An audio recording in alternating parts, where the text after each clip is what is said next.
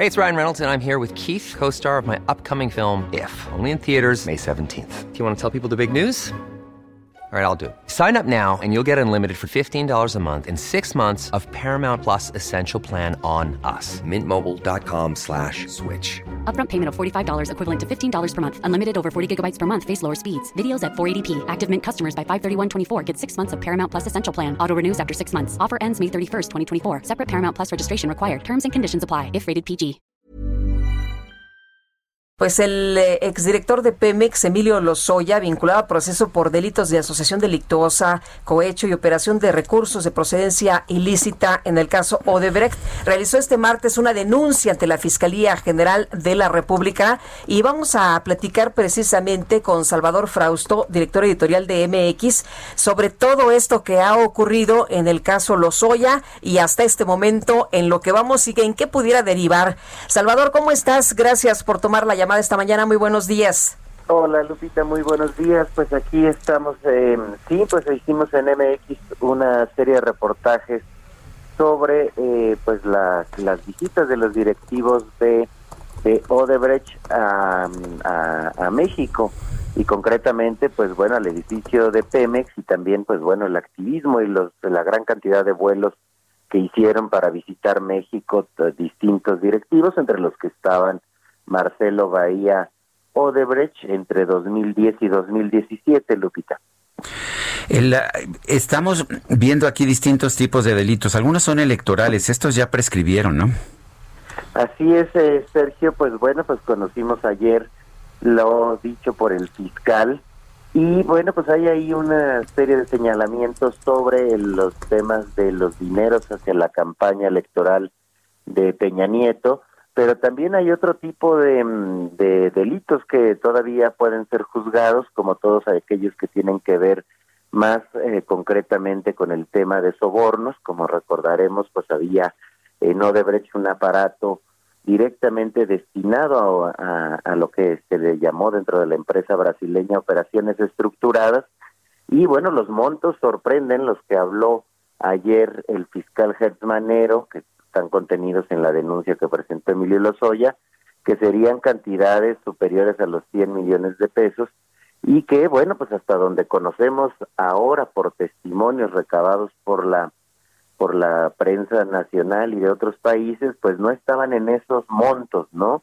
Eh, Sergio, pues estábamos hablando hasta ayer de montos pues bastante inferiores a esos pero ciertamente pues tenemos que eh, uno de los elementos que dan cuenta de que bueno pues Odebrecht se volvió la sombra de Emilio Lozoya e incluso del presidente Enrique Peña Nieto entre 2010 y 2017 eh, pues bueno pues eh, eh, se pueden verificar en las bitácoras tanto de vuelos que bueno pues fueron más de 100 fueron 179 vuelos los que los directivos de, de Pemex hicieron a nuestro país, según la investigación que hizo MX, Sergio. Eh, Salvador, dentro de esta investigación eh, se tienen documentados los vuelos, pero ¿qué se conoce? ¿Qué más se conoce sobre pues estas negociaciones que se hicieron? ¿Por qué venían tanto? Y, y, bueno, pues, eh, ¿qué es lo que encontraron aquí?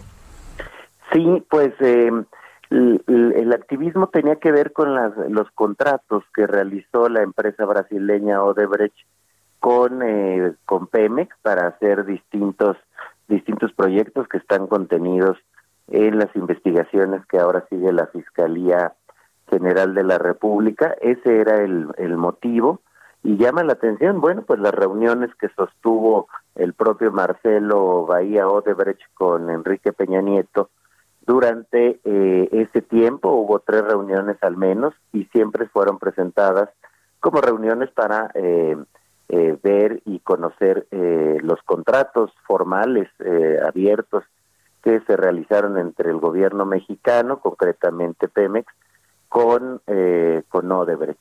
Pero bueno, pues vemos que hubo esos tres encuentros entre Peña Nieto y entre Marcelo Odebrecht, uno ocurrido el 12 de noviembre del 2012, otro el 9 de abril de 2010, eh, anterior a que tomara posesión estos dos, eh, Enrique Peña Nieto, y uno más el primero de octubre del 2013, En todos ellos, bueno, pues se conocía poco o se conocían algunos detalles, eh, pero pues lo que estas eh, investigaciones tendrán que arrojar precisamente y es relacionarlas con los pagos de sobornos que ocurrieron en a través de paraísos fiscales, a través de bancos de europeos, de bancos en Suiza, por ejemplo, y en otros países, hacia empresas vinculadas con Emilio Lozoya y con algunos otros con algunos otros funcionarios. Hasta el momento no hay ahí involucramiento en cuanto a cuentas bancarias que se conozcan cercanas al presidente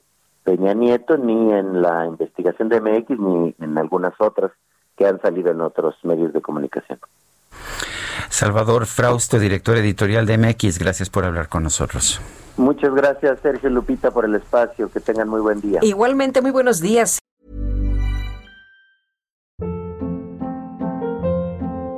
Hold up. What was that? Boring. No flavor. That was as bad as those leftovers you ate all week. Kiki Palmer here, and it's time to say hello to something fresh and guilt-free. Hello Fresh. Jazz up dinner with pecan-crusted chicken or garlic butter shrimp scampi. Now that's music to my mouth. Hello Fresh. Let's get this dinner party started. Discover all the delicious possibilities at hellofresh.com.